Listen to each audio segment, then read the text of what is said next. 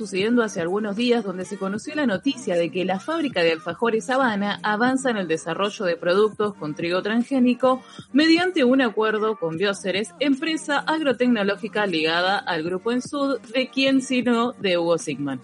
Es por eso que eh, estamos en contacto en este momento con Guillermo Folguera, quien es biólogo y filósofo investigador de CONICET y profesor de la UBA, integrante del grupo de filosofía de la biología después de la deriva en FM La Tribu. Hola Guillermo, ¿cómo estás?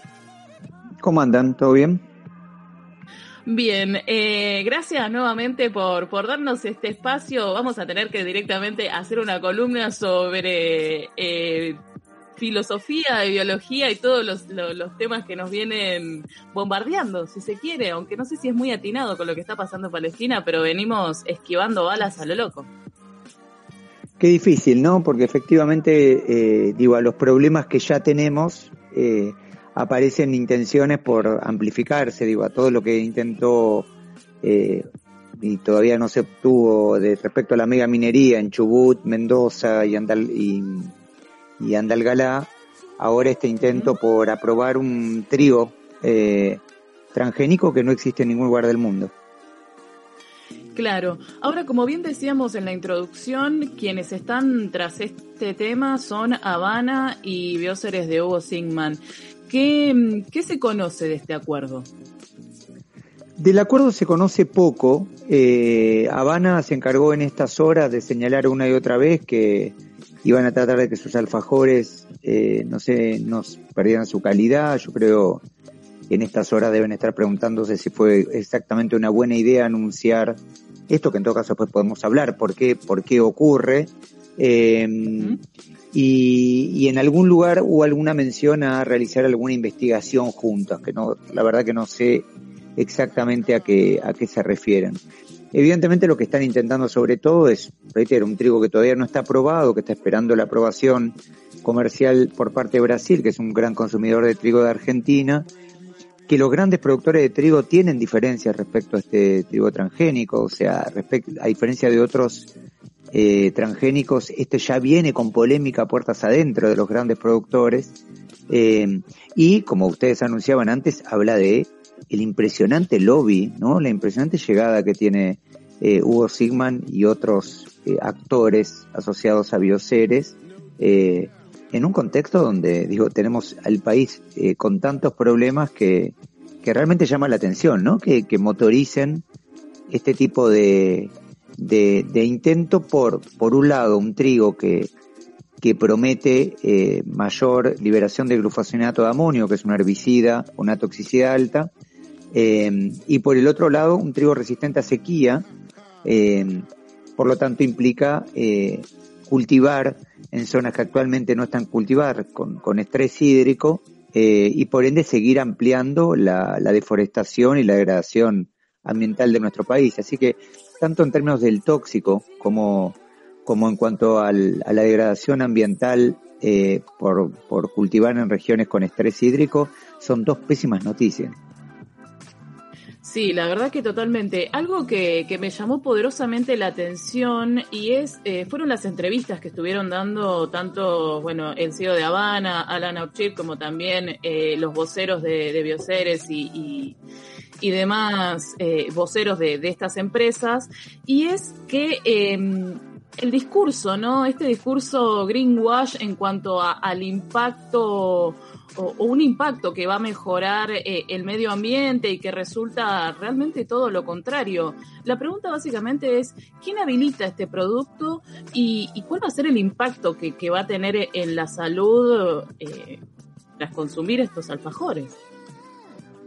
Claro, todo eso es, una muy buena pregunta que además, eh, ¿qué, ha pasado? Porque quizás acá está bueno también contextualizar los transgénicos como, tecnología llevan en Argentina un cuarto de siglo. O sea, tenemos, estamos cumpliendo este año 25 años desde que fueron aprobados los transgénicos. Cuando los transgénicos se aprueban en Argentina, que se aprueban entre gallos y medianoche durante eh, los años oscurísimos de, Carlos Saúl Menem y Consolá como uno de los protagonistas, eh, entran de la mano de, eh, junto con esta altísima tecnologización, de la mano de un montón de promesas.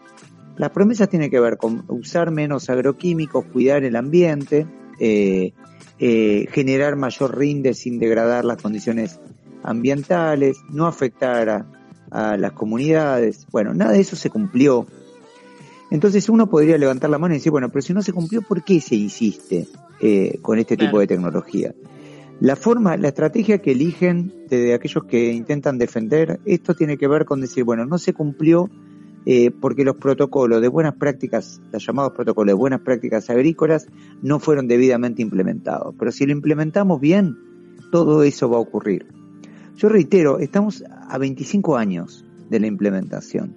Eh, y así como se discutió con la mega minería respecto a, bueno, qué generó la mega minería, por ejemplo, en San Juan, y por qué sería bueno para Mendoza o para Chubut.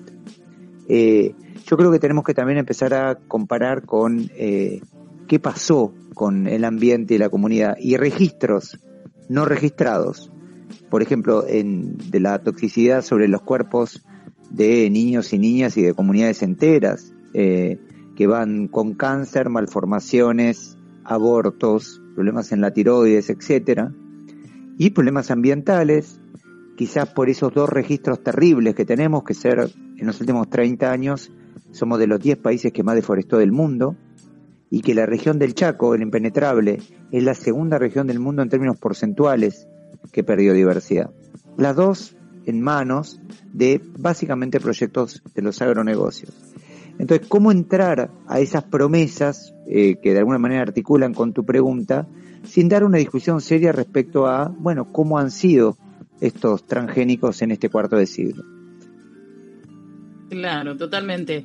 Eh, me llama también un poco la atención y este, este marketing que hay detrás, ¿no? Con, con la frase de eh, el bien empleado no produce mayores problemas, como cuando bien nos decís vos que ya tenemos 25 años de investigación y es más, en 2009 eh, un informe del CONICET de Andrés Carrasco donde habla sobre la toxicidad del glifosato da un poco de bronca decir que se sigan implementando. Claramente entendemos que hay todo una cuestión de lobby y una cuestión económica atrás de, los agrotóxicos. Quería preguntarte también, o en realidad tocar sobre lo que, lo que sucede en estos pueblos que, que son quienes están cerca de, esto, de estas siembras, que quedan totalmente desplazados, ¿no? Generando, si se quiere, eh, villas o nuevos barrios o, el desplazamiento poblacional que, significa todo esto en cuanto a lo que requiere o lo que sucede con, con la salud de, las personas que están cerca de, las, de las siembras. Tal cual. Yo creo que se pueden marcar no menos de siete, ocho efectos sociales eh, eh, directos respecto a lo que significaron los agronegocios, que reitero, en la historia de un país como Argentina, agroexportador, que no tuvo reforma agraria, evidentemente el modelo sostenido en los transgénicos lo que hizo fue profundizar un escenario, pero lo profundizó realmente de manera muy, muy clara eh, y muy, muy intensa. Pero vamos, por ejemplo, a los efectos sociales. Uno de los, de los eh, de alguna manera están presentes que, quedaron en tu intervención claro es Argentina eh, ha tenido flujos migratorios muy grandes, una pérdida de pequeños poblados eh, y de zonas rurales hacia los básicamente cordones de pobreza, de villas miseria de las grandes ciudades. Gran La Plata, Gran Buenos Aires, eh, Gran Córdoba, Gran Rosario, Gran Resistencia y Gran Mendoza. Básicamente son esas los, los sectores eh, urbanos que, que fueron que recibieron a estas comunidades expulsadas por los agronegocios. Después lo, lo, otro que ya marcaste, efectivamente, em, eh, una cuestión de salud eh, muy clara que además no está sistematizada, los llamados pueblos fumigados, sobre todo en Santa Fe, Córdoba, Buenos Aires y Entre Ríos y, Chaco, está ahí el epicentro, prácticamente no hay registro. Y digo, hace poquito, por ejemplo, tuvimos la terrible noticia de la muerte de Antonella, una nena enfrente de una plantación de tomate en La Valle, en Corrientes. Digo, para que vean la diversidad, eh, una nena que ya había muerto el hermanito hace unos años. Todo en un contexto de negligencia. Después lo otro que pasó con los agronegocios, como cualquier proceso altamente centrado en la tecnología de punta, es que tiende a favorecer a los grandes intereses. Entonces, lo que uno observa es la pérdida del pequeño productor en manos del grande. En Argentina se observa efectivamente ese proceso eh, y se lo observa de manera muy acentuada, o sea, los grandes ganaron mucho, los pequeños eh, perdieron mucho. Otra de las cuestiones muy importantes, me permití dos o tres más, pero pues, para que se vea la, extensión, eh, es la pérdida en la diversidad de la producción de alimentos, que eso es algo también que quedó eh, muy, muy marcado, eh, digo, eh, y que además forma parte de una política activa de degradación y que de vuelta se observó en otra forma de extractivismo, por ejemplo, yo seguí el caso de San Juan, antes de que se abrace a la mega minería en San Juan a finales de la década del 90 y comienzo del 2000, hay un proceso muy grande de deterioro de la matriz productiva. San Juan producía un montón de, diferentes eh, frutos y diferentes vegetales y pierde todo eso en manos de los extractivismos. Pero acá pasó exactamente lo mismo. Y también de otras fuentes de producción. Por ejemplo, eh, el modelo de los tóxicos ambientales es incompatible, por ejemplo, con el de la apicultura, porque las abejas eh, son obviamente insectos muy sensibles respecto a los químicos. Estamos hablando de eh, la importancia de los polinizadores. Cerca del 70% de los platos que comemos están vinculados con polinizadores. La Sociedad Argentina de Apicultores maneja la cifra que en los últimos 10 años se perdió el 50% de los apicultores en nuestro país. Podría seguir con los efectos sociales, pero creo que ya queda suficientemente sistematizado, clarificado, que es un modelo que favorece a algunos sectores favorece a Bioceres, favorece a Agrocopatel, favorece a Truco, favorece a grandes intereses, exportadores, etcétera, y van de medro de la calidad de vida y la calidad ambiental eh, que tenemos en el país. Claro. Ahora, me, surge una duda también que no sé si, si lo hablamos. ¿Está patentado el trigo transgénico? Va a ser patente de Bioceres. No está aprobado todavía, pero es una patente de Claro, va, a ser patentado, va a ser patentado y, otra de las cosas importantes que viene a, costa, a costa de tu, a cuenta de tu pregunta, es que a pesar de lo que señalan, el trigo es principalmente, se puede autofecundar, pero tiene porcentajes relativamente altos de lo que se llama fecundación cruzada. ¿Cómo, ¿Cómo se va a controlar esa fecundación cruzada? ¿Entienden? O sea, imagínense una plantación de trigo transgénico y al lado de una plantación de trigo no transgénico. No lo pueden controlar. Con lo cual aparece tu pregunta. Y entonces si ocurre la contaminación, ¿qué puede pasar? Como pasó con, muchos de los transgénicos en, la historia, va la empresa y reclama el uso a un, una plantación, por ejemplo, pasó en México, un caso así, eh, con otro cultivo, eh, reclama em, que le paguen las regalías del caso. Así que también impide, em, conlleva y es parte también de esto que hablábamos de concentración en propiedad y uso de la tierra, porque obviamente la patente la pueden pagar principalmente los grandes productores y tienden a afectar a los pequeños productores. En todos los escenarios tiene ribetes de locura, ¿eh? Tiene ribetes de locura. Yo, eh, uno lo empieza a contar, yo siento algo parecido que, con lo de la mega factoría de cerdo. Siento por qué, por qué esto acá, por qué esto ahora, eh, por qué esto a espaldas de la licencia social.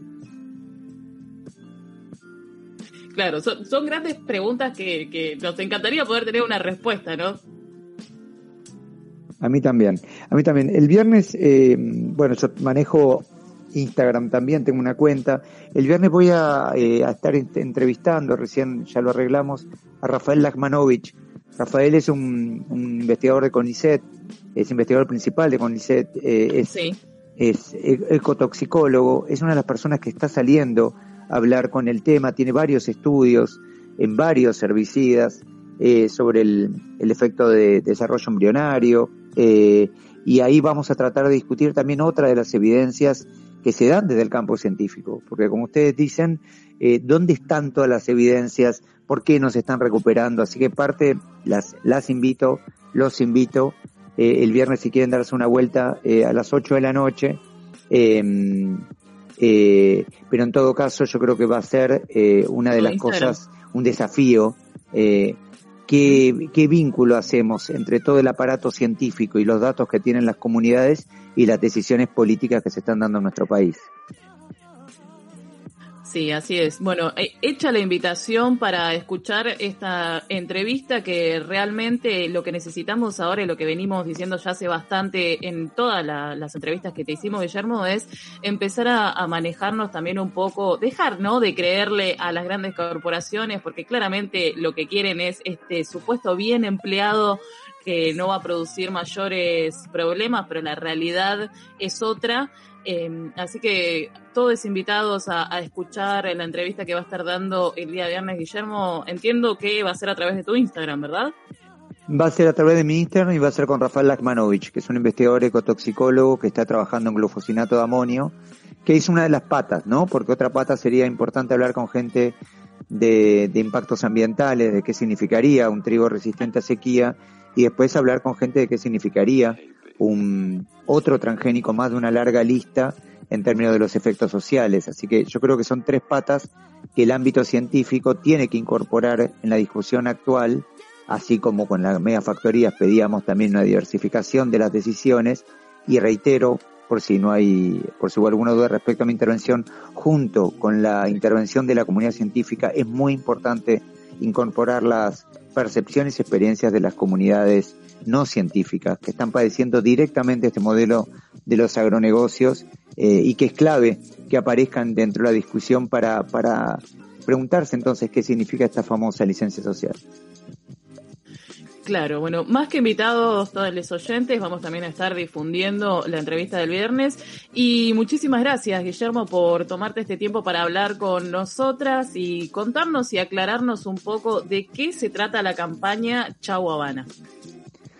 Les agradezco muchísimo, les agradezco muchísimo, están siempre ahí, así que les mando un abrazo, quedo, quedo a disposición y si todo ocurre como estamos esperando, eh, vamos a volver a hablar seguramente porque va a haber novedades.